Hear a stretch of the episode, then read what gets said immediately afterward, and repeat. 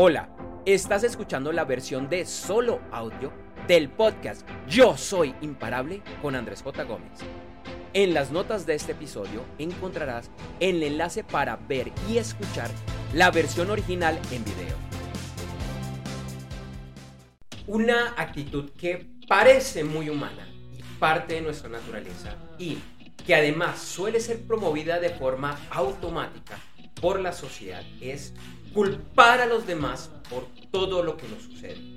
En otras palabras, lo común es no responsabilizarnos de lo que sucede en nuestras vidas, en especial de lo que consideramos negativo.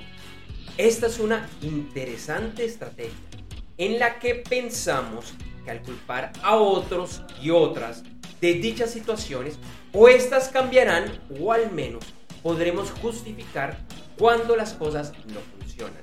Al actuar así, también estamos reconociendo otra actitud que nos enseña la sociedad, y es que no es válido fallar ni equivocarse. Lo cierto es que fallar es parte de la vida y es la única forma de crecer y mejorar. El fallar y errar se deberían celebrar de la misma forma que los padres felicitan a su hijo o hija cuando da los primeros pasos y se cae una y otra vez sin rendirse hasta que lo logra. Con esto no estoy invitando a buscar la falla, sino a entender que es parte de la vida y de la ruta para conquistar y lograr cualquier cosa. Al inicio dije que culpar a los demás parece una actitud muy humana, parte de nuestra naturaleza ya que es un elemento de supervivencia. Pero tengo mis dudas, porque en otros niveles esa misma supervivencia humana nos ha llevado a vivir en grupos, a crear sociedades y la actitud de culpar a otros y otras iría en contra de esa premisa. No importa la razón de fondo, el hecho es que esta es una actitud común, aprendida de alguna forma. Al no responsabilizarnos al 100% de todo lo que nos sucede, estamos regalando nuestro poder. Por unos instantes, quizás por minutos, horas o días. Al culpar a un tercero de algo que nos sucedió, puede que logremos algo de paz interior. Sin embargo, a largo plazo, y dado que este tipo de actitudes suelen repetirse con frecuencia, acabamos regalando nuestro poder de decisión a esas terceras personas Solemos pensar que somos las dueñas y los dueños de nuestras vidas. Que decidimos qué hacemos con nuestras vidas, con el libre albedrío. Pero igualmente por una decisión acabas dándole ese poder a uno o varios terceros, tanto personas como situaciones.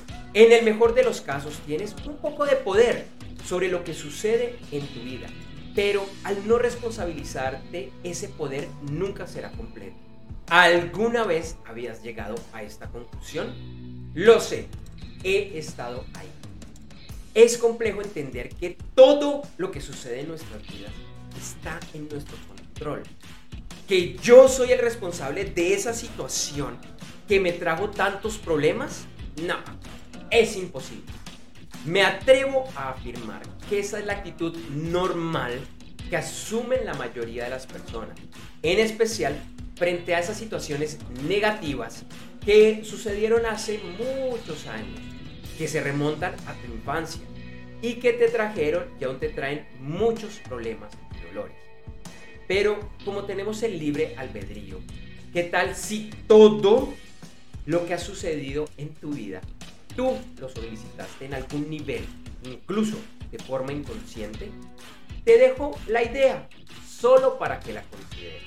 Ahora, cuando realmente eres dueño o dueña y maestro o maestra de tu vida, responsabilizándote de todo, incluso lo que llega por medio de situaciones que de entrada están fuera de tu control, tu vida ascenderá y operarás en un nivel diferente.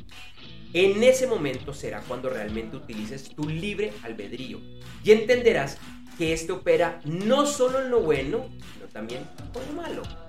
Y empezarás a ver lo malo como algo bueno, que aunque no era lo que deseabas, era lo que necesitabas para crecer, aprender y que quizás sea un paso intermedio para lograr tus sueños y metas. Ojo con esta importante clave. Al asumir y responsabilizarte de todo lo que sucede en tu vida. Al ver lo que sucede como positivo y necesario. Nada se interpondrá para lograr tus sueños y metas. Tomará tiempo. Deberás tener paciencia y fe en ti, en la vida y en los procesos. Pero dado que sabes que eres la única o el único responsable de todo lo que sucede, también entenderás que lo podrás lograr.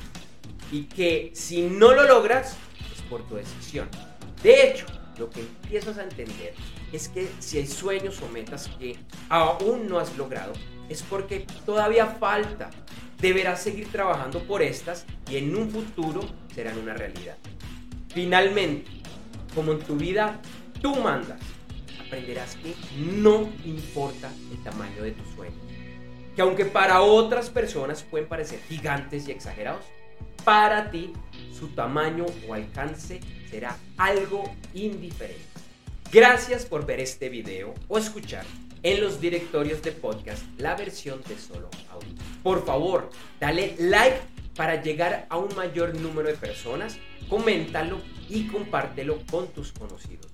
Y nunca, nunca lo olvides. Y te invito a que lo repitas a diario frente al espejo y en primera persona. Yo soy imparable, yo soy imparable, yo soy imparable. Nos vemos, nos vemos pronto.